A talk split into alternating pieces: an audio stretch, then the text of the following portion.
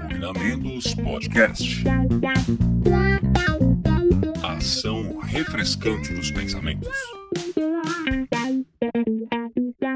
Olá, notável ouvinte! Vida longa e próspera! Eu sou o Fernando Pessoto e estamos começando o primeiro episódio do Cognamentos Podcast. Podcast que aqui vamos falar sobre saúde mental, vamos falar sobre cultura pop, vamos falar sobre atividade física, enfim, vamos falar sobre vários assuntos ligados à saúde de maneira geral. Aí hoje, o primeiro episódio, nós vamos falar de terapia cognitivo comportamental. E para isso, convidei aqui dois super parceiros aí que vão se apresentar. Talvez quem já acompanhava os outros trabalhos aí já vai conhecer e nós vamos começar esse bate-papo aqui.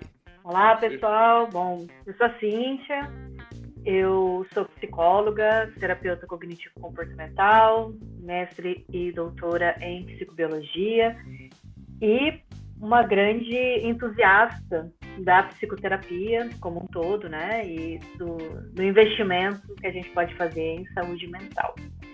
E muito feliz de estar aqui no primeiro episódio com o Fernando, que eu conheço já há alguns anos, não vamos colocar datas aqui, mas a gente já Melhor não expor há algum tempo, né? E super, super orgulhosa e honrada de, de estar no primeiro episódio. Fala aí, pessoal, tudo bem com vocês? Daniel por aqui, trio dinâmico, né? Já tá aí, já. Quantos episódios sem aí dizer, aí? sem dizer datas, né? Há muito tempo. Sem dizer datas, sem dizer datas, pelo amor de Deus, cara. Eu também, pessoal, sou. Bom, Daniel também, tenho mestrado, doutorado também em avaliação psicológica. Daniel também não, porque a Cíntia não chama Daniel. Se eu sou Daniel também. Chama Daniel. é que eu também tenho, né, Ah. a titulação igual a dela, então é tudo igual, mais ou menos, né? Então tá tudo meio, todo mundo meio, meio, meio parecido aqui de informação, né? Também psicólogo, gente, especialista em terapia cognitivo comportamental, em neuropsicologia. É um prazer, pô, gente, eu não tenho como, pra mim é sempre um prazerzão poder estar junto aí, poder estar com bons amigos discutindo coisas que a gente gosta de discutir. Essa é a coisa legal. Gostoso da vida é isso aí, pô. Bons assuntos, café, que não pode faltar aqui do meu lado, né? Aí. E, pô, gente boa do lado, só alegria, sem erro. Ó, o Cognamentos vai, vai estourar, só por causa disso. Só Meu, por causa disso. café, Cognamentos, gente boa, café, bom bate-papo, é nóis, velho. Corinthians, vamos pra cima. O Corinthians, Corinthians fica de fora, mas tudo bem. E você nem é corintiano, cara, você é palmeirense, não é? Ou você não é? Ah, você por causa do jargão. É só brincadeira mesmo, assim, eu não tô saindo do Corinthians, cara, eu não torço pra ninguém, cara. Eu, meu, eu não sou, sou lutador, pô, nem acompanho futebol, cara. Eu acompanho a luta. E aí você já, quem, quem por acaso não conhecesse o Daniel, já passou a conhecer aí, né, o foco que o Daniel tem pra conversar. Mas eu quero começar falando disso, assim, né, eu fico bastante contente, porque na verdade o, o Dani e a Cis são as pessoas que me auxiliaram muito no começo, inclusive da TCC, né, assim, conversando na questão das aulas, quando eu me formei, tinha ali uma atuação mais dentro, por exemplo, do humanismo, e ok, sem problema nenhum, tá, não é um problema a questão de, é nem mudança, né, mas assim, de começar a perceber na prática algumas coisas, é começar a me interessar, a estudar mais profundamente, predominantemente aqui, quem vai ouvir a gente vai ser psicólogo, né? Então já sabe um pouco do que a gente está falando, mas são linhas diferentes dentro da psicologia, dentro da forma de fazer psicoterapia. Então eu fico muito feliz de vocês estarem aqui, pela parceria de algum tempinho aí, e, e ter falado esse tema que é, eu passei a gostar, né? É, inclusive por influência de vocês e, e- e colocar isso em prática. Acho que a gente poderia começar a falar um pouquinho, um pouco da origem, né? Geral. Acho que é, é interessante as pessoas, quando a gente vai falar de TCC, né? E, gente, TCC aqui é terapia cognitivo-comportamental, não é o trabalho de conclusão de curso, tá? A gente não vai falar de, de referência, nada disso. Mas, quando a gente fala disso, acho que um- uma exposição geral do que seria o tema, de como ele surgiu, né? Como a TCC surgiu lá com o Beck, né? Que até pouquíssimo tempo estava aqui produzindo e dando curso. É, enfim, acho que a gente poderia começar por aí. Quem que se habilita a abrir a porteira? Bom, posso falar um pouquinho sobre, né? Bom, a TCC, ela surge no final da década de 50 com o Albert Ellis Uhum. e com a terapia racional emotiva, né? Que tinha ali talvez uma, uma aderência maior até à psicologia comportamental, né? O behaviorismo radical. E logo em seguida, já também ali, né? No final da década de 50, comecinho da década de 60, o, o Aaron Beck, então, começa a teorizar a psicoterapia dentro desse universo cognitivo comportamental. Lembrando que o Beck era psicanalista, Uhum. o Ellis também era psicanalista, basicamente todo É, mundo todo mundo naquela época era psicanalista, né? Era o que tinha, né? Assim, de referência o que tinha de estudo de prática, de né? estudo, isso. E psicoterapia, né? Porque o behaviorismo existia ali desde né, do Isso. início do século XX e tal. Mas ele era muito aplicado à pesquisa e à educação, muitas vezes, mas não, não muito para a psicoterapia. Começou também ali na década de 50. E o Beck começa a perceber no, seus, no estudo com seus pacientes, né, na terapia com seus pacientes depressivos, que havia um- uma distorção cognitiva né, um pensamento negativo, né, tendendo ao pessimismo, né, que a gente chama né, dentro da, da depressão de tríade, triplamente negativa, né, uma distorção negativa em relação a si mesmo, em relação ao outro, em relação ao futuro. Ele começa a perceber que existe isso em todos os pacientes que ele atende e que parte do processo de psicoterapia, no fundo, era reestruturar, né? ou seja, trazer esses pensamentos para um universo mais realístico. E, tal. e ele começa a fazer muitos estudos e novos parceiros começam também a adentrar e cada vez mais você tem ali a psicoterapia, né, pautada com vastos estudos científicos, né, com artigos que apontavam a eficácia terapêutica da TCC, e daí no começo da depressão, e daí depois da ansiedade, e daí foi ao longo do tempo e dentro de todas as escolas. Foi mais ou menos assim que surgiu a TCC. E, cara, é muito, é muito curioso, muito interessante, eu acho, né, da gente poder uh, discutir isso, né, porque tinha, inclusive, quando a gente estava lá atrás, né, trabalhando no laboratório aí, né, em Americana, no Nissal ainda, eu me lembro que a gente tinha um texto, que era um texto leitura obrigatória para molecada de iniciação científica na época, né, que a gente, tipo, tipo todo mundo que estava no laboratório, tipo, já recebia uma cópia do texto, aqui. xerox do texto. lê esse artigo aqui, né, que você tem que ler esse artigo aqui para você entender o que a gente está fazendo aqui, né? Que era, era muito curioso, assim, porque eu, eu, acho que algumas coisas acho, da TCC elas são, acho que, muito interessantes, né? Na, na verdade. Uh, a primeira coisa é que, assim, acho que a base dela metodológica, ela acaba usando aquela mesma base, né, mais do behaviorismo radical ali, né? Então, eu, então era uma forma de manter o mesmo escopo científico, né, positivista, né, uh, nesse sentido ali. Então mantinha o mesmo escopo científico, com uma, abordando fenômenos, né, de uma, de uma base, né, como ele era psicanalista, né, ele parte de uma base psicanalítica, Uhum. né, ali, né, trazendo uma metodologia diferente. E o que, por que, por que é interessante comentar isso? Porque é, nessa junção entre o que ele tinha de conhecimento clínico, psicanalítico, portanto, e essa base metodológica positivista, né, comportamental, da comportamental, quanto mais ele, ele aplica isso, apesar do que, né, Freud era médico, né, então não vamos, não vamos entrar nesse mérito, beleza? Sim. apesar dessa história, beleza, não falando de TCC, esquece psicanálise um pouco, é o que, que eu acho que é muito, é muito interessante ali, né? Quando ele faz essa, essa junção, ele encontra na cognição um eixo comum né, um eixo de integração entre abordagens, né, um eixo, uh, portanto, testável, né, eu acho que isso que é interessante, então submetível, submetível, entre aspas, ali Sim, a um, é um- a um crivo mais positivista. Uhum. Isso, ele é, ele é passível de ser a- a- avaliado, observado pelo crivo positivista. Então começa por aí. E nesse, nesse livro, né, que o livro chama Poder Integrador da Psicologia Cognitiva, o capítulo 4 era o capítulo em que ele discutia o conceito de integração entre abordagens. Então, o Albert Ellis ele propõe, eu acho isso incrível, né, na abordagem cognitiva, na verdade, porque ela é um, no fundo, no fundo, ela é uma grande base epistemológica e metodológica, eu imagino ali também, para integração de abordagens. Então, é, ele cita, inclusive, Lázaro e outros ali que, na época, já discutiam essas ideias de integração em psicoterapia, né, integração de abordagens, né, e é o que eu acho que é mais rico na, na psicologia cognitiva e na, na terapia cognitiva comportamental essa possibilidade integrativa que ela tem, que é apregoada ali epistemologicamente nesse livro do Albert Ellis ali, que principalmente esse capítulo 4, o, livro todo trata disso, né? Mas o capítulo 4 ele é muito emblemático porque ele faz a, a amarra. Hum. Ele, ele propõe as amarras que, que acontecem ali entre as abordagens e qual é o eixo. Então ele fala, ó, a cognição é o eixo que a gente consegue enxergar em qualquer abordagem uma possibilidade de integração. E isso que eu acho que é incrível, porque no, no fundo, no fundo, mais adiante aqui, a gente vai ter, sei lá, o Bernard Ranger, que é um dos grandes expoentes aí, né? Professor lá do Paraná lá, Uhum. que é, poxa, que é um dos grandes expoentes do Brasil da, da TCC, né? Você vai ter ele discutindo artigos dele, discutindo contra a transferência da, da TCC. Então, qualquer tema, cara, é possível de ser discutido por, pelo prisma da abordagem. E aí, quando a gente chega mais recentemente ainda, né, nas terceiras ondas ali, mais ainda. Quer dizer, esses dias eu estava conversando com uma aluna minha supervisão ali, clínica, né? E ela falou assim, ela estava lendo sobre DBT, Ela falou: Nossa, Dani, esse negócio de DBT parece um negócio meio humanismo, meio fenomenologia, né, cara? Falei, cara, mas é essa a proposta, né? De a gente faz a remontagem epistemológica da TCC, a gente entende por que todo, todo conceito é discutível pela perspectiva, porque existia um eixo. Então, quem não lê esse livro, por exemplo, do, do Albert Ellis, cara, eu acho que você acaba não entendendo bem por que, que se faz desse jeito e como se faz, né? Quer dizer, não é sem critério nenhum. Existe uma lógica construída, né, articulada,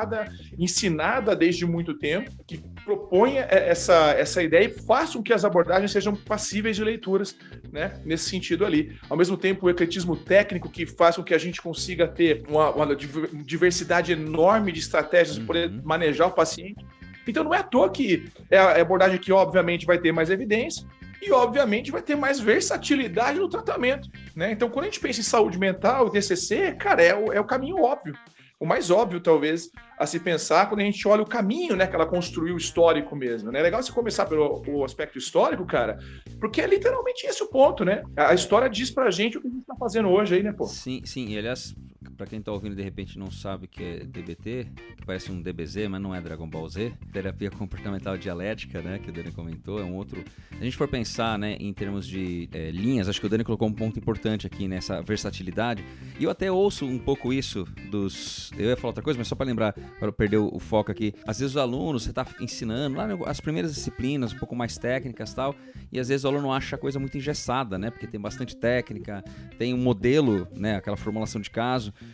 E, e, não é isso, né? Não é que não é fechado, não é quadrado, né? Mas você tem uma, uma metodologia, tem um método ali de trabalho. acho que isso que foi a grande sacada. E aí, voltando no que a Si falou, a questão do próprio Beck ali entender, dentro daqueles, assim, com aqueles pacientes com depressão, quanto essa questão da restauração cognitiva, ou seja, colocar a pessoa em contato com situações, pensamentos ali, é, fazer essa mudança tinha melhora nos sintomas dele, né? E, e relativamente o processo foi feito para ser um processo mais rápido, né?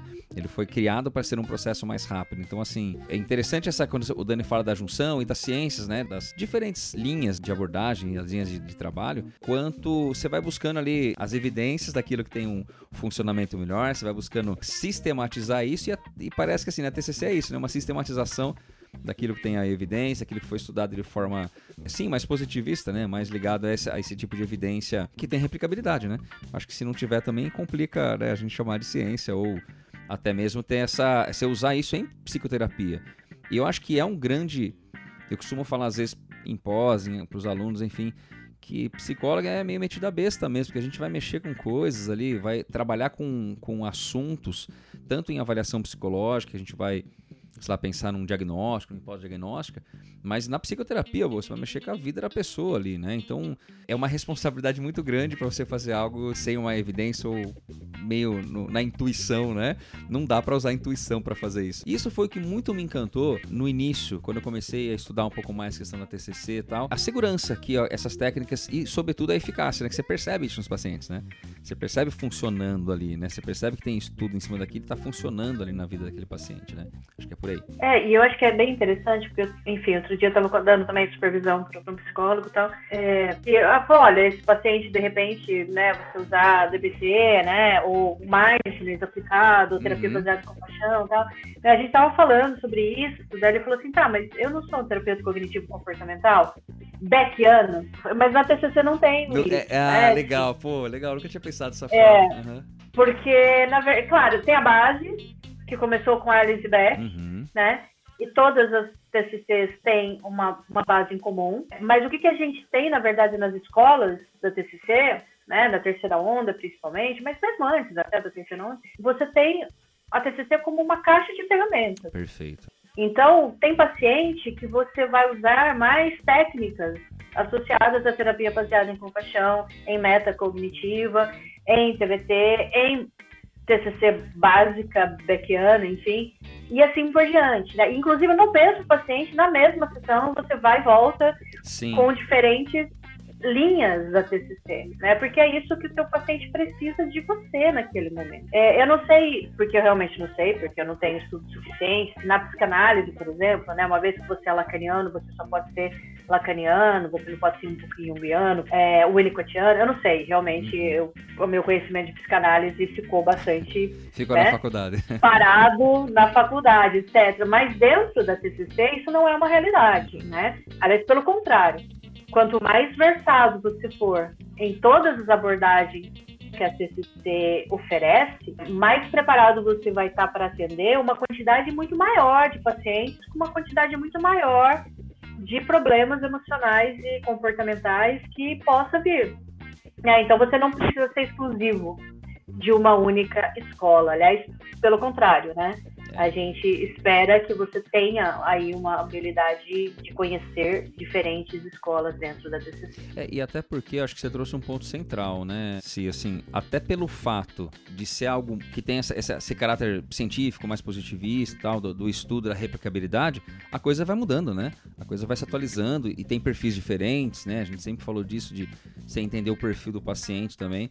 Então não tem como ficar numa coisa fechada, né? Acho que não tem, não faria nem sentido, seria contra producente ou contraditório até, né? Você, ah, eu só posso ficar aqui, eu não posso olhar ali, né? Porque são, são linhas que vieram aí, acho que a gente pode chegar nesse ponto, ele de uma mesma estrutura, né? E, e, isso foi uma das coisas que uh, até hoje, assim, eu pego às vezes estudando o caso mesmo, né, atendendo, você fala, puxa vida, olha como, como o cara percebeu, só aqueles três elementos aí do modelo, né, cognitivo ali, como aquilo faz sentido e como aquilo faz sentido e tem eficácia dentro do processo terapêutico. Esse tipo de, de mudança, né, você usar os três elementos ali para efetivamente fazer uma mudança, né, e ter mais qualidade de vida, né, acho que a gente poderia fazer isso, até apresentar o pessoal que está ouvindo, talvez para quem ainda não conhece, o modelo cognitivo, né? É, e literalmente, né? como é que a gente funciona, todo mundo funciona dentro daquele modelo entre pensamento, emoção e comportamento. Mas alguém gostaria de falar? Ah, na, na, prática, acho que o modelo mais geral, né, o paradigma mais geral, ele, ele não, tem, não, é, não tem muito segredo assim, né? Para a gente que é, que é da área. Uhum. É, é, é sim, sim, Dani, mas desculpa, desculpa te cortar, mas é isso. Pra gente é o tão o concreto dia a dia, mas né, quem estiver ouvindo de repente não conhece, isso aqui é o modelo base, de base né, de qualquer linha que a gente vai atuar dentro da TCC, né? É, na prática a gente está partindo de, de supostos ali que eu acho que é legal, eu vou até começar um passinho um pouco mais atrás, que você fala sobre a questão dos perfis, uhum. do ecletismo técnico que você estava falando. Na verdade isso é a coisa, é a melhor coisa que a gente tem, né, dentro do contexto de terapia, né, cara? Porque a gente, a gente, a, poxa, é, eu dou sempre o exemplo do, do, da pessoa que, sei lá, fazer uma cirurgia cardíaca, né? Então o cara vai fazer uma cirurgia cardíaca Aí, beleza, tem lá no livro como fazer uma cirurgia cardíaca, né? Aí, você, aí só que o seu paciente ele é hipertenso, ele tem outros problemas de saúde, ele tem colesterol alto, tal. Cara, quais adaptações essa pessoa tem que fazer num procedimento de cirurgia para não matar ele dentro do, da, da, mesa, não deixar ele na mesa ali. Então, veja, por mais que a gente tenha eixos, então, sei lá, que os nossos grandes eixos talvez sejam os diagnósticos nosológicos, existe todo um arcabouço ali, todo um, um, aspecto de perfil que a gente, inclusive, trabalha com os alunos direto, e tem um livro nosso que vai sair agora aí, esse, nesses próximos meses aqui agora, exatamente discutindo isso, discutindo estratégias de terapia cognitiva a partir de perfis psicológicos, que é, que é o, o ponto é justamente esse, né? Em que a gente discute quais são elementos que a gente tem que considerar, por exemplo, ao, ao olhar o perfil do paciente, o perfil uh, dele de estado mental, o perfil personológico, como a gente considera variáveis outras desse paciente dentro do processo de seleção de técnica. Então, quando eu vou selecionar as técnicas, qual critério eu uso, resumidamente, para selecionar técnicas? Se a gente olhar os livros, grandes manuais de terapia cognitiva por aí, essas, esses critérios são principalmente baseados em, em ah, o transtorno. O cara tem ansiedade, as técnicas para transtorno de ansiedade essas daqui. Ah, tem as básicas, né? A gente vai discutir quais são as básicas ali, que a gente usa com muito, com muito frequência, em praticamente todo paciente, né? Que é a, a, a fundamental mesmo, as mais fundamentais ali. Mas veja, ah, puta, depressão. Ah, cara com transtorno de personalidade A ou B. Então você vai usar técnica tal, estratégia tal, legal. Só que, de novo, a questão é qual o nível de severidade, qual o nível de sanidade que aquele paciente apresenta e qual a adaptação técnica que eu tenho que fazer, considerando uh, o jeito de ser, a história de vida, o nível de, de estado né, de saúde mental preservada do, daquele paciente, que a gente tem que considerar para a gente conseguir fazer as adaptações técnicas necessárias e otimizar resultado, melhorar a vida daquele paciente. Né? Então, eu entendo que a gente faz muita adaptação técnica e muita modificação em razão desses critérios, que é o que a gente está discutindo justamente nesse livro, que a gente vai logo mais aí uh, lançar também, mas pensando nessas questões. Né? Então, acho que é, é, muito bom a gente ter essa possibilidade do crítico técnico, né? e a gente está tentando discutir essa questão, que é uma questão que pouco se discute. A gente, a gente levou alguns trabalhos sobre isso no Congresso Mundial de, de Psicologia Clínica, né, uns dois anos atrás, a chegou a apresentar os trabalhos lá no Congresso Mundial de Psicologia Clínica, discutindo já essas questões, na Espanha, se não me engano que foi, né? Então a gente já começou já a discutir essas questões já por aí, né? Acho que a gente tá, segue, acho, conversando sobre isso. A gente gosta muito de fazer pesquisa, né? Segue, acho, fazendo esse tipo de, de trabalho. Mas eu, eu avalio que a coisa vai muito por esse lado, né? Quer dizer, qual critério a gente usa para a gente conseguir selecionar a melhor estratégia, né? Então a gente tem, tem, tem a trabalhar isso daí com nossos orientandos, com, enfim, profissionais que vêm procurar a gente, sempre procura fazer, tra trazer um pouco desse olhar que vai um pouco além do que a gente aprende no livro, né? Acho que isso é muito importante também ali, né? A, a gente está pesquisando isso, né, constantemente, fazendo ensaios, né, sobre essas coisas. Chegando a partir disso no paradigma básico, né, pra gente começar a falar do, do que é básico ali, cara, é, eu vou falar de TCC com a gente aqui, pô, podcast, a gente dá aulas semestres, anos sobre isso, né? inteiros, né? Resumir, resumir uma hora de podcast vai ser bom, né? É, é, esse é o desafio, né? Resumir tudo isso em um tempinho ali, quero ver. É Mas qual que eu acho que é o ponto ali, então, né, gente? Um estímulo, qualquer estímulo, interno, externo, né? Qualquer tipo de estímulo. Se, for, se a gente for falar de estímulos, né? Sinteticamente falando, né? é muito interessante discutir estímulos internos, porque existe uma coisa que a gente acha que não considera muitas vezes com a, a relevância que talvez devesse ter, que é eventualmente as necessidades do paciente. Eu vejo muito terapeuta, muita, enfim, muito aluno vindo conversar com a gente e tal. Cara, é, as pessoas ficam tão pegas essa coisa de pensamento, emoção, que é o próximo passo, né? Então, o estímulo, ele provoca um pensamento, que provoca uma emoção e que gera uma consequência. É, é tão dinâmica essa troca, é, é uma separação epistemológica, tal, mas é, é, importante todo mundo saber que isso é extremamente dinâmico. E é interessante discutir sobre o estímulo, que muitas vezes, como eu falei, ele pode ser externo, é algo que aconteceu, ou é algo interno da pessoa. E quando a gente pensa em algo interno, a gente muitas vezes está falando de necessidades que a pessoa apresenta, é, são os motivadores base né, que ela apresenta para executar aquela conduta do porquê ela executa daquele jeito ou do porquê que ela distorce aquela, aquela, aquele pensamento. Compreender, eu gostaria de chamar muita atenção sobre isso. Não só estímulos externos, né, coisas que acontecem com a gente, mas principalmente como isso compete com estímulos internos, né, com motivadores internos uh, que a gente pode ter para a execução de, da, da, conduta. Né? Quanto aquilo gera um comportamento na gente, um pensamento, uma emoção, um comportamento, que é como aquilo tem uma consequência uh, no final dessa, dessa história. Então, é, é essa base, né? Assim, existe um evento e existe uma percepção desse evento, uma percepção cognitiva também desse evento. E é exatamente a interpretação que a gente faz do evento que gera uma emoção que pode produzir um comportamento, uma consequência tal. Né? E o que junta todas as terapias são três elementos. Um, que cognições afetam emoção e comportamento. Dois, essas cognições, esses pensamentos podem ser monitorados. E três, essas cognições e pensamentos podem ser modificados e, em consequência, podem modificar né, as emoções e os comportamentos. Esses são as três, os três princípios que cercam, né, o que eles delimitam todas as terapias cognitivo-comportamentais. Daí cada um tem as suas idiosincrasias, tem as suas especificidades, mas basicamente são esses dois grandes conceitos que você falou, né? O paradigma básico, evento, pensamento, emoção e comportamento, e esses três princípios que contemplam todas as terapias cognitivas. É, e, é legal que você falou agora, Si, porque o jeito bem simples, resumido é isso, né? Meio que assim, às vezes a gente vai dar aula também, o Dani falou, a gente vai dar aula, a gente fala, pô, é isso aqui, ó, é, é esse modelo, claro, e daí cada situação, até algumas situações são mais específicas para algum tipo de, de demanda tal. Mas eu me lembro, assim, até meio recentemente, um paciente que tinha passado por um processo bem difícil também, mas que depois de um tempo já tá bem, já tá de alta, né? Que ele chegou a falar assim: Fernando, é, eu fiquei impressionado com uma coisa que você falou e que agora eu sei que eu posso me sentir melhor de acordo com o que eu penso. Né? E, ele, e ele falava isso, cara, é demais, eu tava lá na situação X, né? Que era a situação que ele tinha lá no trabalho. E aí começava a vir de novo aquele negócio e eu falava, não, peraí, deixa eu ver aqui. E eu controlando o pensamento ali, pô, me sentia melhor. É, é claro que isso é um processo a longo prazo, ou médio prazo, né? Ele passou por um burnout bem, bem complicado, né? E tiveram outras questões. Mas é, eu achei muito engraçado, assim, muito interessante ele falar isso. Pô, mas como que a gente consegue se sentir melhor por causa do pensamento que a gente tem? Né, da análise e por aí vai, né? O famoso, né? Uma coisa acontece com duas pessoas, as duas pessoas vão agir diferente, vão perceber diferente, né?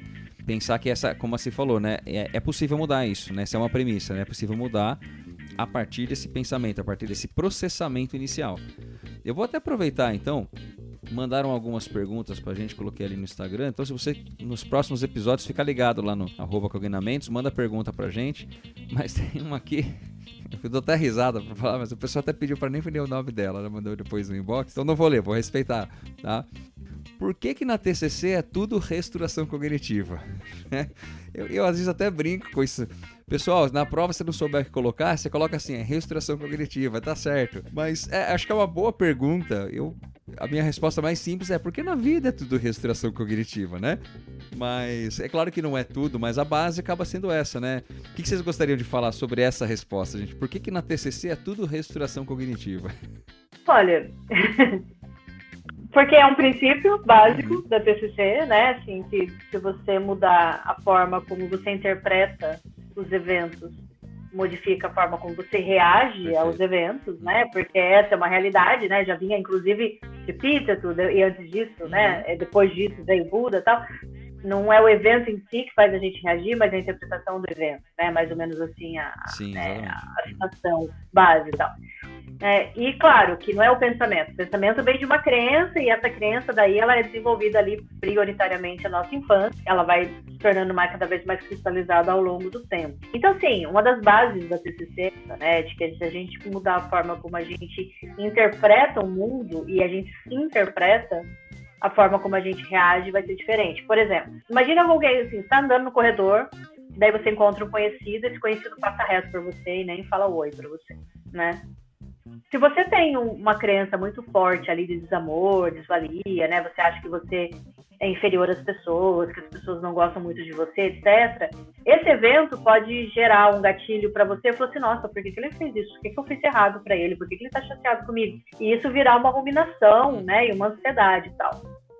Se você tem ali uma, uma crença mais saudável em relação a isso, você pode falar assim, nossa, fulano está distraído hoje. Ou seja, não tem nada a ver comigo. Né? Então, veja, é o mesmo evento. Mas a emoção Perfeito. que aquilo me dispara é completamente diferente. Daí existem estudos, muitos estudos que mostram que pessoas com problemas emocionais, elas têm muito mais uma tendência a ser autorreferente, ou seja, elas colocam na sua conta coisas que acontecem e ações e interações, coisas que muitas vezes não tem nada a ver com ela, tem a ver com culpa, tem a ver com, enfim, várias uh, coisas associadas. Mas, se você pega a terceira onda, ela é muito menos sobre o conteúdo e muito mais sobre o sistema. Né? Assim, é muito menos sobre o software, é muito mais sobre o hardware, né? Então você, você faz treinos de atenção, você tenta reconfigurar a percepção, né? Então você faz muito mais alterações associadas a esses outros sistemas, a esses outros processos cognitivos, do que sobre a reestruturação cognitiva em hum. si, baseando é, que a reestruturação cognitiva seria o conteúdo, tá? Então é reestruturação cognitiva porque é a cognição, assim, a gente pensa, logo existe e se relaciona, né?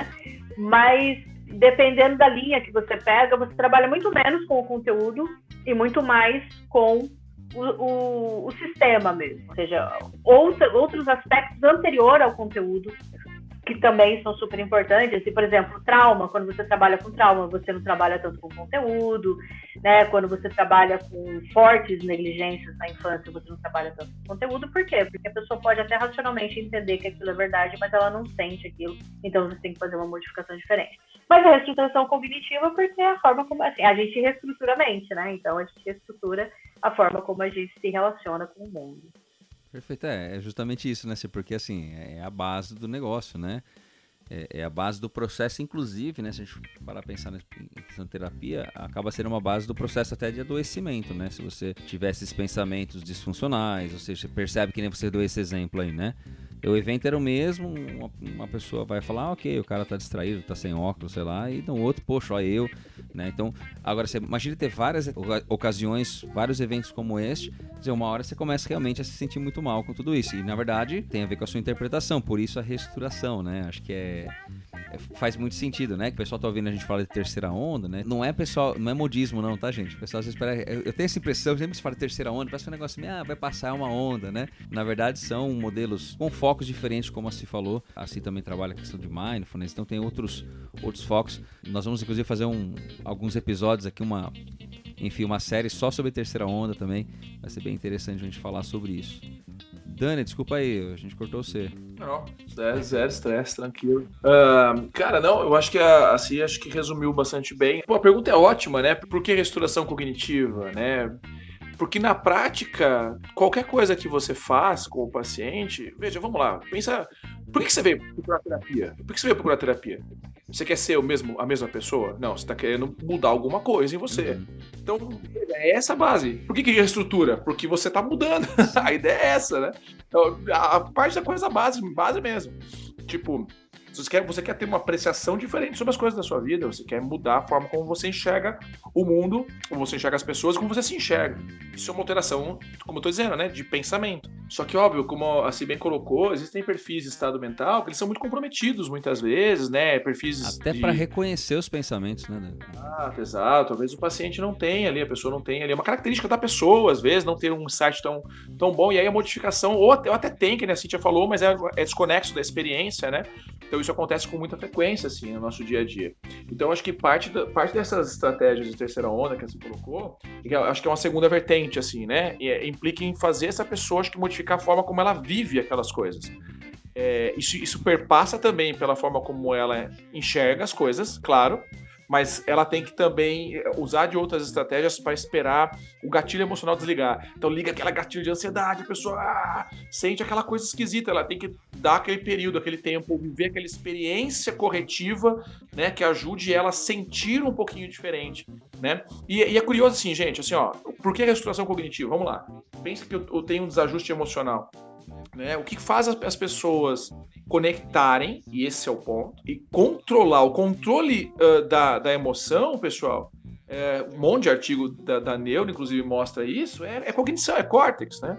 Então, é ativação frontal que faz com que você consiga ter algum um processo inibitório mais, mais eficiente, não é o único, mas é mais eficiente, mesmo porque a gente sabe, por exemplo, que funções executivas não são tão frontais como a gente achava que elas eram, é óbvio que tem a conexão frontal, mas, enfim, lesão do cerebelo provoca disfunção executiva, lesão em outras áreas, né, podem provocar disfunção executiva eventualmente da pessoa, né? então a gente sabe que as funções executivas, por exemplo, elas têm essa, essa múltipla função ali, mas, veja, o fato é que é esse controle que a gente quer, né, ativar o córtex da pessoa, grosseiramente falando, portanto, né, ativar o córtex da pessoa para que ela tenha um poder maior de inibir, ou seja, controlar aquela resposta emocional que muitas vezes está inadequada. Só que para isso, repara, perceber que essa resposta emocional é inadequada, eu tenho que não ter uma interpretação alterada sobre a realidade, entender, para eu poder entender que isso. Então, veja, tudo tem tá amarrado na restauração cognitiva no, no, no, no final de conta ali. Porque não adianta nada eu modificar também a experiência se a interpretação que ela faz daquela realidade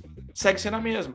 Um monte de coisa boa acontecendo até o sentimento começou até a ficar melhor, mas eu tô já antecipando que vai dar, vai dar algum problema pronto. E a pessoa já começa, vem engata o ciclo. Né? É o que acontece quando entram transtornos de personalidade, né? E, do, enfim, transtornos que são um pouco mais resistentes e refratários em algum aspecto. Uhum. Então, é, eu acho que é esse que é o ponto. Tudo passa pela modificação. Né? A Cintia traz também essa outra modificação que é importante, que é a modificação da vivência, né? que está sempre estimulando experiências corretivas no paciente, e a própria experiência terapêutica eventualmente funciona como isso em muitos casos, por sim. exemplo. Né? Até a própria relação terapêutica, né? Um modelo de relação para o paciente. Uh, exato, na, na, na, mesma linha de, corre... de ser corretiva, uhum. né? Para a pessoa, né? É muito curioso, assim, né? A relação de terapia é uma relação que, em si, é algo que você não vai contar para ninguém. É uma coisa que nem muitas pessoas não contam nem para amigo ou para cônjuge, para ninguém que fala com você no, no, processo de terapia. Por isso que ela tem esse potencial né, de destravar os processos, porque você pode assumir francamente o que é aquilo para você. É uma relação que você pode fazer isso. Nem sempre as pessoas conseguem, dado o nível de sanidade, gravidade dos problemas que às vezes a gente apresenta. Mas o caminho é esse, né? É o caminho que a gente engata. Então acho que restauração cognitiva, cara, mais cedo ou mais tarde, ela, ela é um caminho inevitável, né? E ela passa, portanto, pelo que a gente chama de estratégias básicas, né? É uma das estratégias básicas tem muitos caminhos para realmente provocar restauração de pensamento, muitos caminhos diferentes para a gente provocar restaurações de pensamento, né? Muitas técnicas ali, modificações técnicas que geram cognitivas. Uhum. Então acho que é por conta disso mesmo. E aproveitando isso que você está falando, Dani, que a gente, a gente, tem uma técnica meio base, né? O registro de pensamento automático, o registro de pensamento disfuncional, meio básico, mas eu vou aproveitar e colocar uma pergunta aqui, acho que foi da Ana Muratori, ela foi minha aluna de pós lá de, lá de Brasília. Depois eu voltei para lá, ela foi lá, ela, ela, é uma aluna online. E ela mandou uma pergunta aqui que é, é a gente tá falando de, de técnicas, né? Questionamento socrático e seta descendente. Acho um pouco confuso ainda. Acho que poderia falar dessas duas técnicas que basicamente a gente usa quase sempre, né? Embora, como eu falei, o registro de pensamento ali acaba sendo uma tarefa meio de, de base. Mas questionamento socrático eu acho que é uma base do processo da, da, da conversa em si, né? E a gente poderia falar, enfim, um pouco dessas duas, né, questionamento socrático e da seta descendente, um pouquinho situações que a gente usa, qual o sentido aqui, né? Mas acho que podia até começar pelo questionamento socrático, como eu falei, eu acho que é uma base da conversa que a gente tem com o paciente, inclusive, e nisso que tanto o Dani quanto a Cintia estava falando agora, né? Que você leva, inclusive, a pessoa a pensar, olha lá, restauração cognitiva, pensar, perceber as coisas de uma forma diferente por meio de um questionamento que você faz, né? Acho que, acho que a ideia é essa, né? É, é, questionamento socrático, né? Como o nome sugere, veio Sócrates. É, Sócrates. Filósofo, né? É, que dizem que... cara que a bola. É, não, não é jogador não, do Corinthians. Não era o né? jogador do Corinthians, apesar dele ser incrível, o outro Sócrates.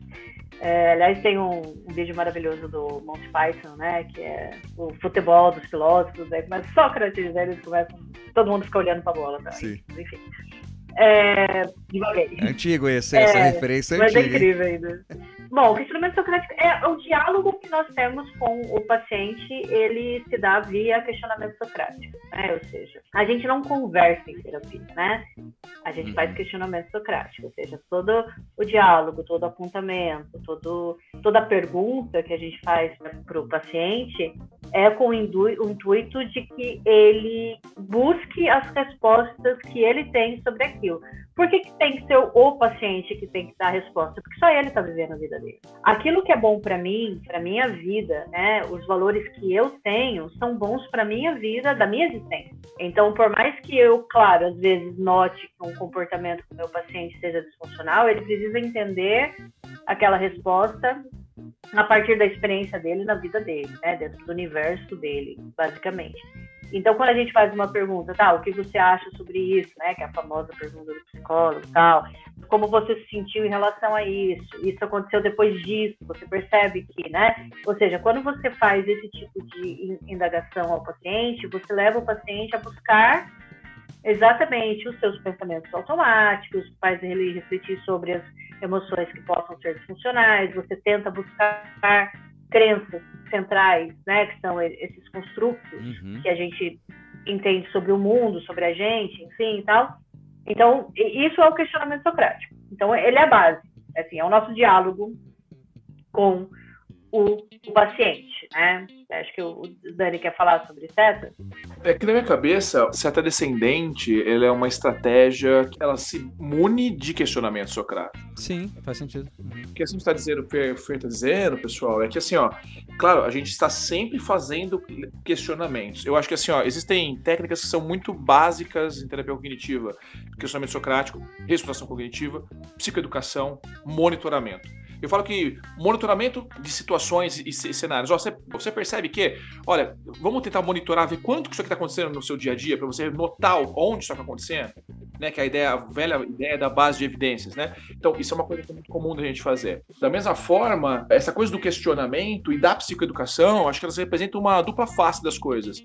Uma em que a gente consegue, acho que, psicoeducar e ensinar o paciente caminhos e, e levar ele a pensar, né? Refletir, pensar sobre o impacto e, enfim, a circunstância toda, né, que aquilo está tendo na vida dele.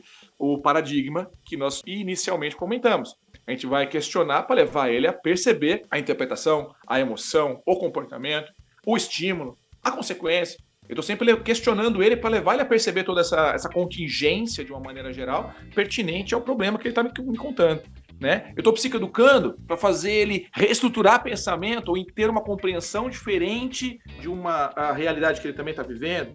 Então, repare, eu acho que é, é, por isso que eu falo, essas técnicas, elas acabam se complementando muito. E quando eu olho para a seta descendente especificamente, eu vejo que ela é um caminho um pouco mais focado, mais centrado em que a gente usa questionamento socrático em todas as etapas do processo com objetivos diferentes.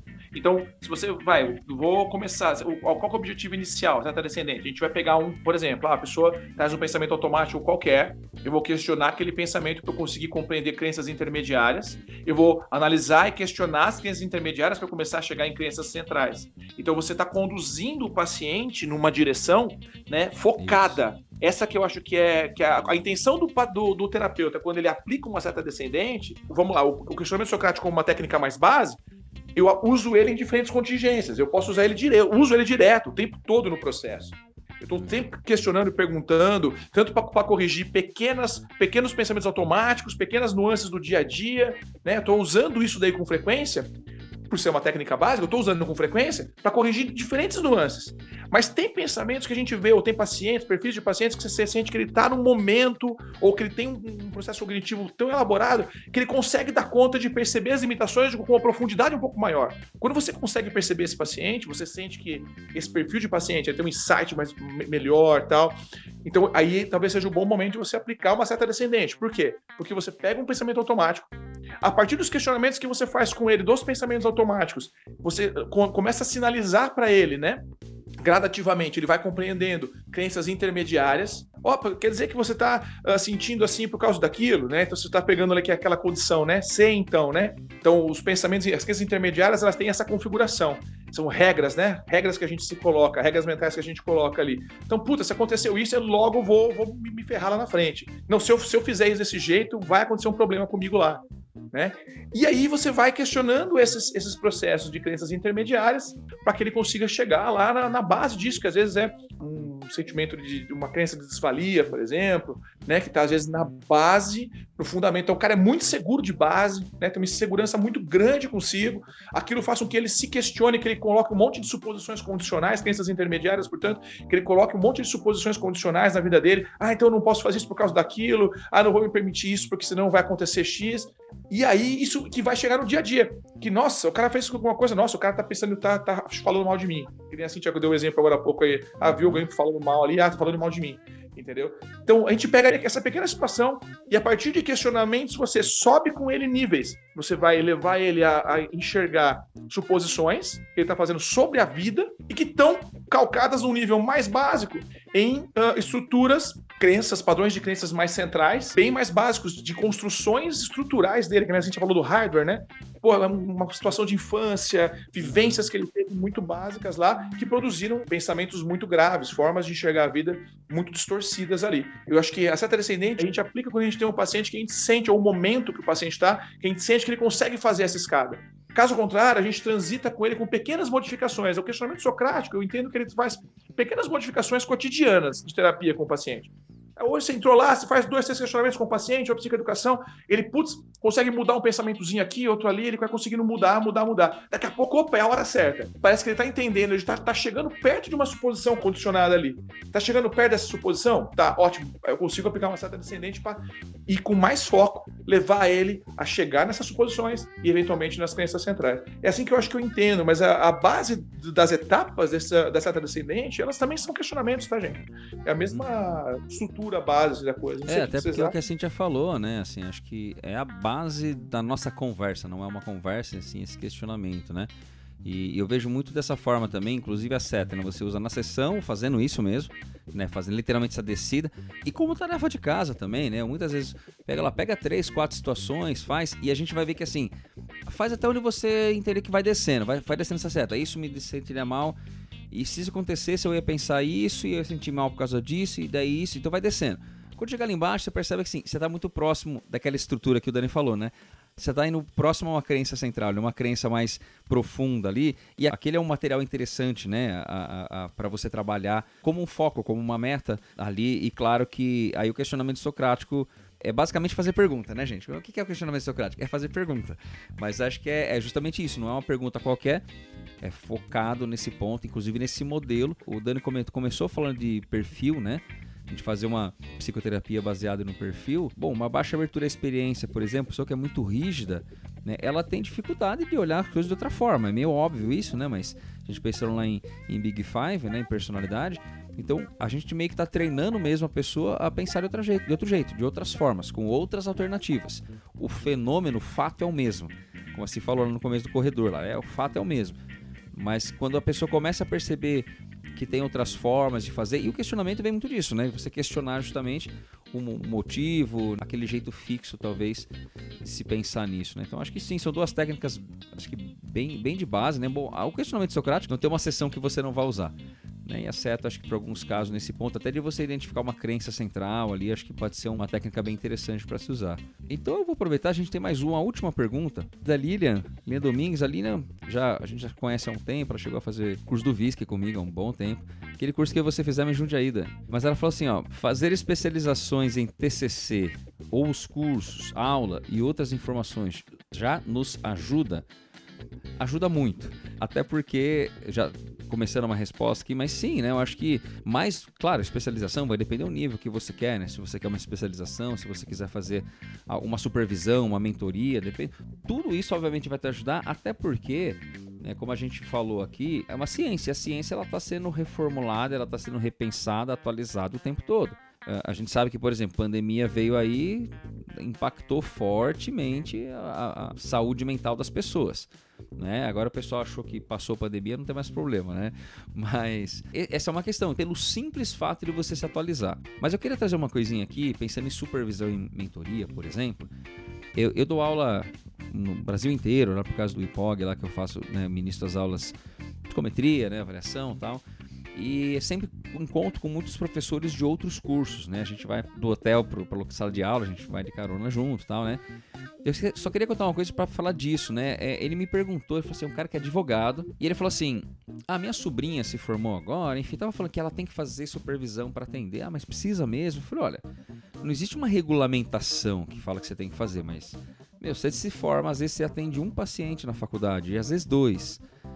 Às vezes três, quatro, pouquinho, né? Por um período curto. Então, assim, se atender um paciente, você não tem uma grande experiência para ir lá atender uma pessoa, então você faz a supervisão justamente para a pessoa ir te orientando tal, para ter essa, essa, essa condução, né? E ele falou: Ah, tá. Eu, desculpa, gente, tem alguma advogada ouvindo. Não fui eu que falei, foi ele que falou, tá? Mas ele falou assim: Ah, entendi. Porque no direito a gente não faz isso, não. A gente estraga a vida de umas 10, 15 pessoas depois a gente aprende. Desculpa aí, não fui eu que falei, foi ele que falou, tá? Mas a importância de você estar tá se atualizando o tempo todo, e acho que os cursos ajudam nisso. A supervisão, né? Eu também faço muita supervisão. A supervisão ajuda nisso, né? Então acho que esses são já são caminhos, sim, é, por ser algo bastante técnico e que se atualiza constantemente, né? A gente está vendo as, as questões da terceira onda que não são novas, realmente, não são novas, mas que vem talvez ganhando for, uma força diferente, né?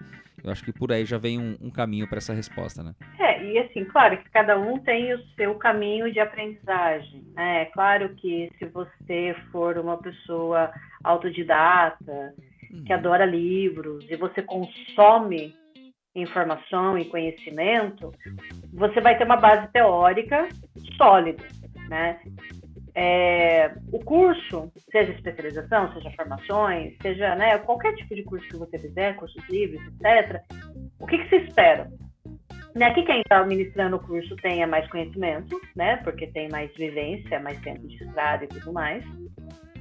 Que organizou aquele curso de tal forma que colocou os tópicos que são os mais relevantes naquele momento da história, né, do momento cronológico que ele está vivendo.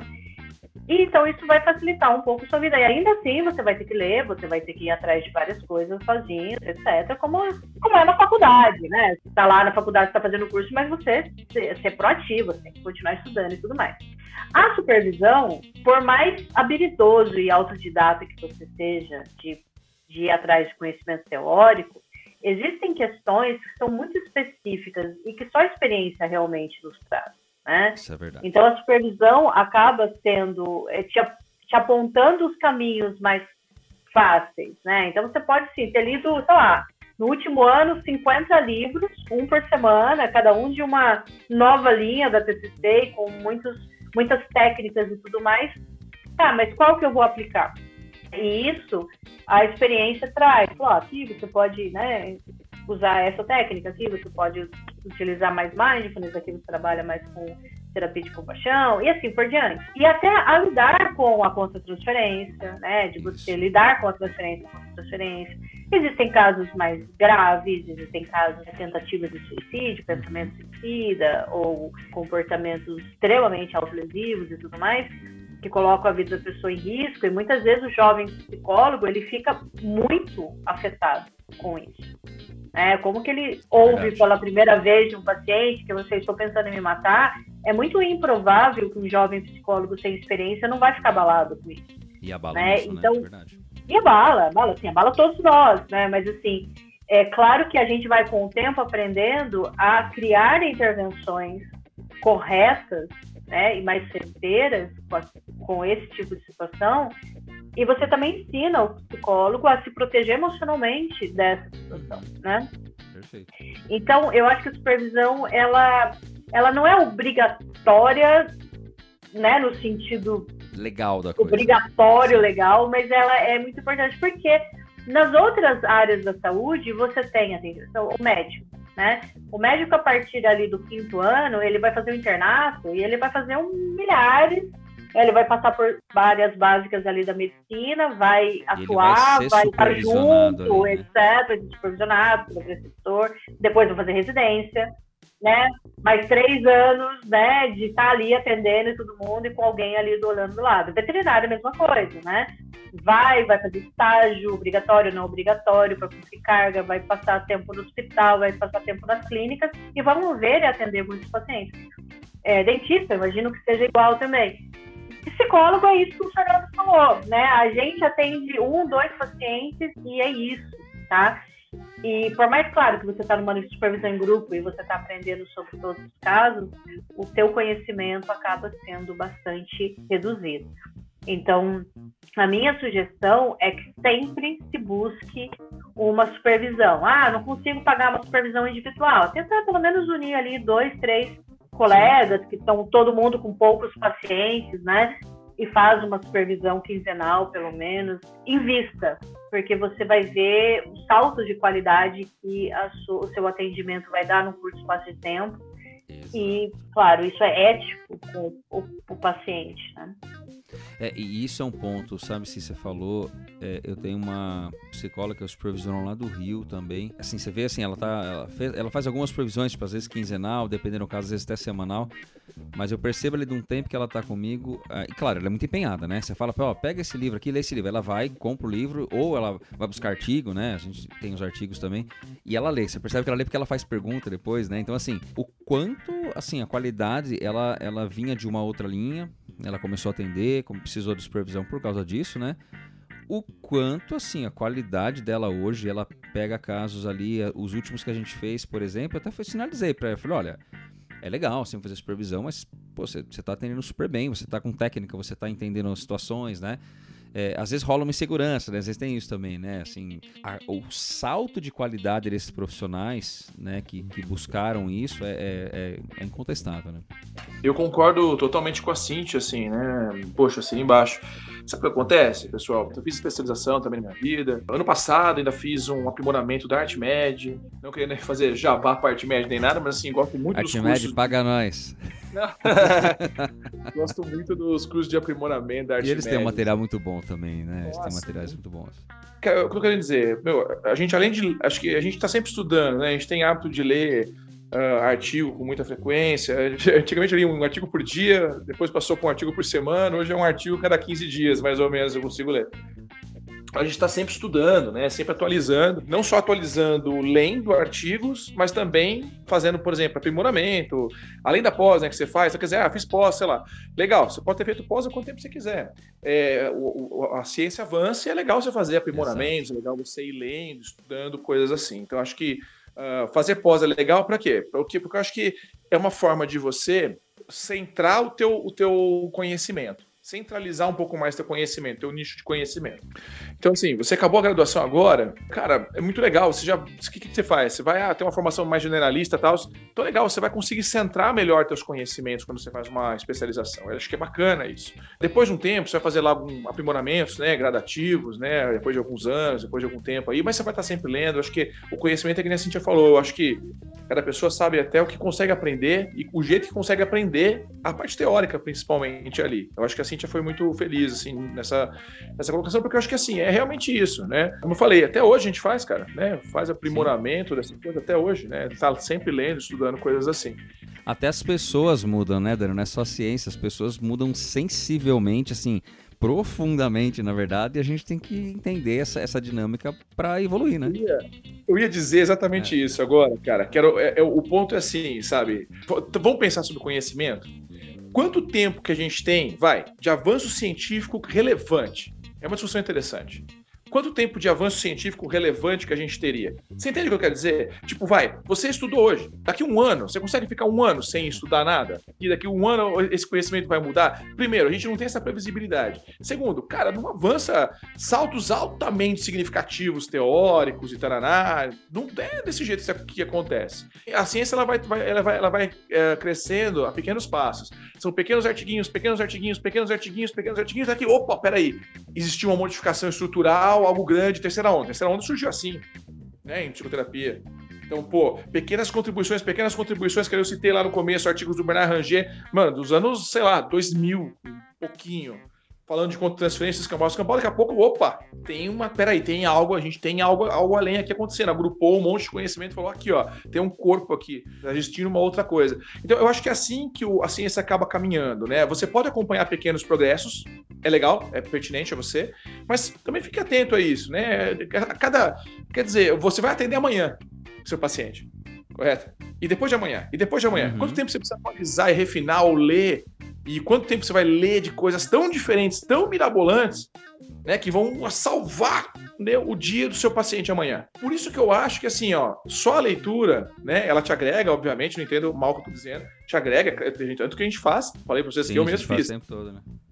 Entendeu? Eu mesmo fiz ano passado ainda um aprimoramento de, de TCC, inclusive. Entendeu? Então, é, é, veja, o que, que eu acho que acaba acontecendo, assim, eu acho que é o ponto, é, é supervisão.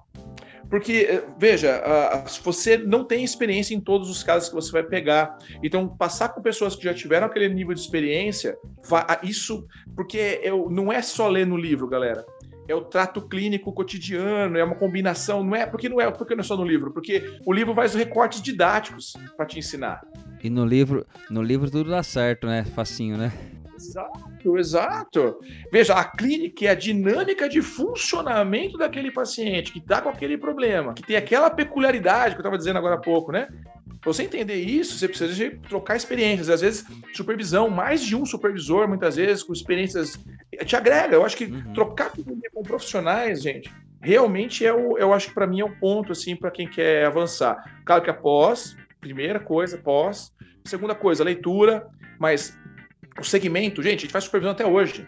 Meu, quase 20 anos atendendo e fazendo supervisão até hoje.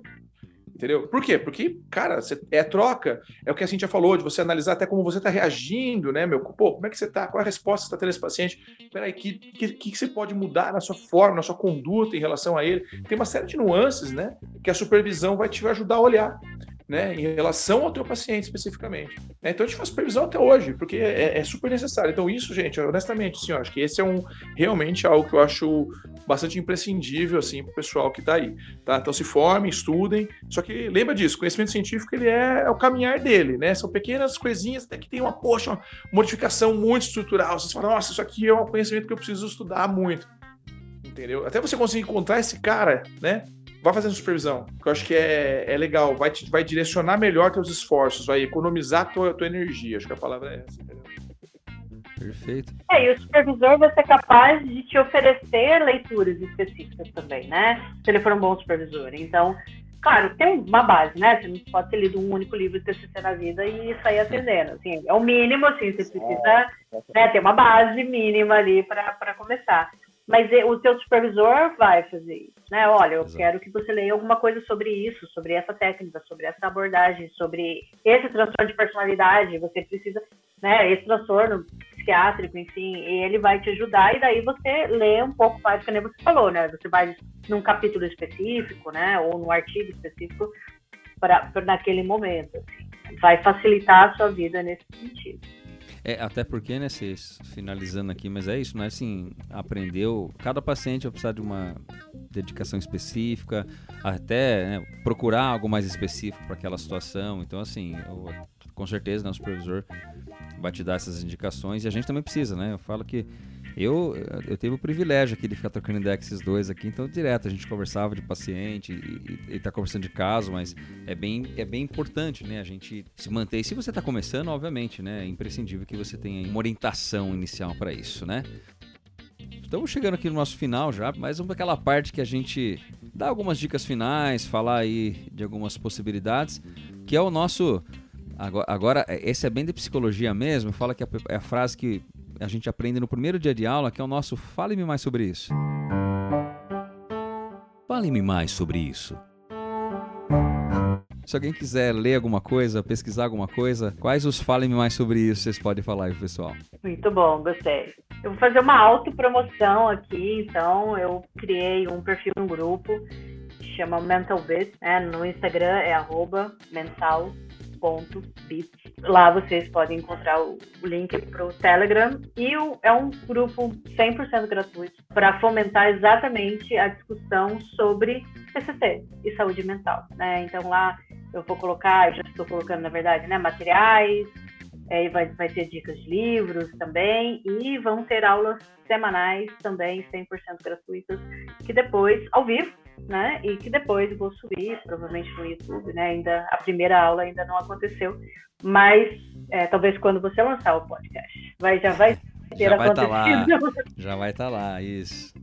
E então no YouTube também vai ser a mesma coisa, mental.me. E porque é um projeto pessoal mesmo, assim, né? Eu acredito que a forma que a gente tem de transformar o mundo, que está dentro da nosso, do nosso controle, nas nossas mãos, é através da saúde mental. Né? E como que eu posso fazer isso? Né? Eu posso ajudar pessoas, é, psicólogos ou profissionais da saúde mental e entenderem melhor essa área que eu conheço, né? Que eu já estou atuando aí há mais de 20 anos, que é a TCC e psicopatologia, enfim. Né? Então, é 100% gratuito, pessoal. É só aparecer, pedir para entrar no grupo e discutir, fazer network, enfim, é conhecimento. Né? Quanto mais conhecimento a gente tiver, melhor vai ser a nossa capacidade de atender os nossos pacientes. E só vou falar que assim, o Cognamente aqui já nasce com uma parceria direta comentar o vídeo, já tô lá também, né? Já estamos divulgando. E assim, gente, não é só porque eu conheço a Cia aqui, mas assim, aproveitem, porque vai ser muito material. Já, ela já postou uns artigos lá, um, um recente, inclusive bem novinho ali. Muito conteúdo bacana, é, é a gente conhece o profissionalismo da Cia de muito tempo já. Então, assim, aproveitem. É um parceiro aqui, eu vou falar do Mental Beat todo o episódio, a gente vai falar deles. Também quando a gente publicar aqui na, no link de publicação aqui, vai ter também o link caso você queira entrar lá, é só seguir o perfil deles também lá no Instagram. Valeu, valeu demais. É, eu já tô lá. Eu já vou aproveitar. Valeu, Fer. Eu também, já tô lá, galera. Estamos todos lá, galera. Isso aqui é a, a dica da, do Mental Beats da CIE e, e, do podcast do Fer. Já, é o, já, já são duas boas dicas, já, né? Já são é, muito legais. Se eu pudesse colocar o livro que eu citei no começo do Aaron Beck, eu com certeza indicaria que é o Poder Integrador da Psicologia Cognitiva. Acho que vale muito a pena quer começar com o negócio, começa por aí que você vai começar bem. E é isso, porque eu acho que tem tanta coisa muito específica, tem, é tão amplo, né, cara? E tem tanta coisa específica pra gente ler. Né? Então eu acho que começa do, do básico para você entender o que está fazendo primeiro. E dali a coisa vai, vai frutificando, né? Você vai diversificando ali o seu cotidiano. Mas é muito legal, gente. Acho que a perspectiva é bem essa que se falou. Acho que o objetivo da gente, enquanto profissional, né, cara, é tentar transformar a vida das pessoas em algo melhor, né? Ajudar fazer a nossa parte para tentar transformar, fazer o mundo melhor. Né? A, gente, a gente tenta fazer isso todo dia. Né? A gente tenta dar o nosso melhor ser, a nossa melhor versão para os nossos pacientes, para as pessoas que, que, nos acompanham, para os nossos alunos, né? Uhum. E não só para isso, mas para nossa família, né? E para os nossos amigos, para as pessoas que nos cercam. Acho que a gente tem que tentar ser ser essa, essa pessoa que divulga e tenta tornar o mundo melhor, dando saúde mental para as pessoas e para a gente mesmo. Né? Começa sempre com, com a gente mesmo ali em algum aspecto. Eu acho que é, é, bem isso, é a gente conseguir ser essa ferramenta transformadora na, na humanidade, fazer a nossa, nossa pequena parte, né? Para que essas coisas sejam melhores, sejam diferentes, né? Isso é o que a gente leva da vida, é o gostoso da vida, né? Poder trocar com, francamente com as pessoas. O gostoso, na verdade, da nossa profissão, acho que eu, eu virei psicólogo por causa disso, falo isso para todo mundo, né? Então, cara, para mim, por psicologia é uma boa oportunidade de conhecer gente muito legal. Uhum. Desde boas pessoas que a gente já conheceu com, com pacientes ou até profissionais. É uma alegria muito grande poder viver dessa forma, né? Vamos lá. Vamos, vamos para cima, galera. Muito legal aí. Uh, Beats, tamo junto, mano. Eu, eu já tô no Mental Beats, entra você também que vai ser divertido. Vai ser ótimo. E assim, é, eu vou aproveitar também e dar uma dica que eu sei que é um, um, livro que a Si também gosta. Não sei se o Daniel também usa, acredito que sim, mas que é o Aprender no Terapia Cognitivo Comportamental, um guia ilustrado, que é da Arte Média, inclusive, né, do Wright Brown, acho que uma coisa assim, os autores, né? É Jess, né? Jess Wright, Wright, uma coisa assim, acho que é. Mas vai estar no link aqui, mas é esse o nome. Aprendendo a Terapia Cognitivo-Comportamental, um guia ilustrado. Ele é um, um, livro de base, não, não é simples, não é superficial, mas tem vários exemplos, várias questões técnicas, tem vídeos ilustrativos, né? Então acho que ajuda bastante a quem não conhece a área. Eu sempre indico esse livro, que é um livro que você vai ver um pouco de tudo ali. Fica aí uma dica interessante também para quem quiser aprofundar um pouco mais. Diga-se. Então, eu também vou indicar um livro que mudou completamente a minha vida, então, né, que é a Terapia Cognitiva da Depressão, do Aaron Beck. Ah. É, eu lembro de ter comprado esse livro lá nos idos de 1997, 98, Uau. num congresso que eu fui. A gente ainda não tinha tido TCC na faculdade. E eu fiquei completamente apaixonada assim, pela forma como o Beck escreve, né, e a forma como ele apresenta a TCC de uma forma tão lógica, mas por outro lado tão simples e tão completa e etc. Esse foi o primeiro livro da TCC que eu li, primeira coisa do TCC que eu li, e eu fiquei completamente apaixonada. Assim, tem épocas que ele está tá esgotado, então é possível que se encontre apenas em sebos, né? Ousados, enfim e tal. Ou digital, né? Deve ter digital agora, né? Olha, eu não sei se eles estão. Eu vi uma versão em inglês dele, tá. e-book, mas em português eu não, não tinha visto. Mas pode ser também, né? Porque eles estão sempre reeditando e tal. É. É, vale a pena também.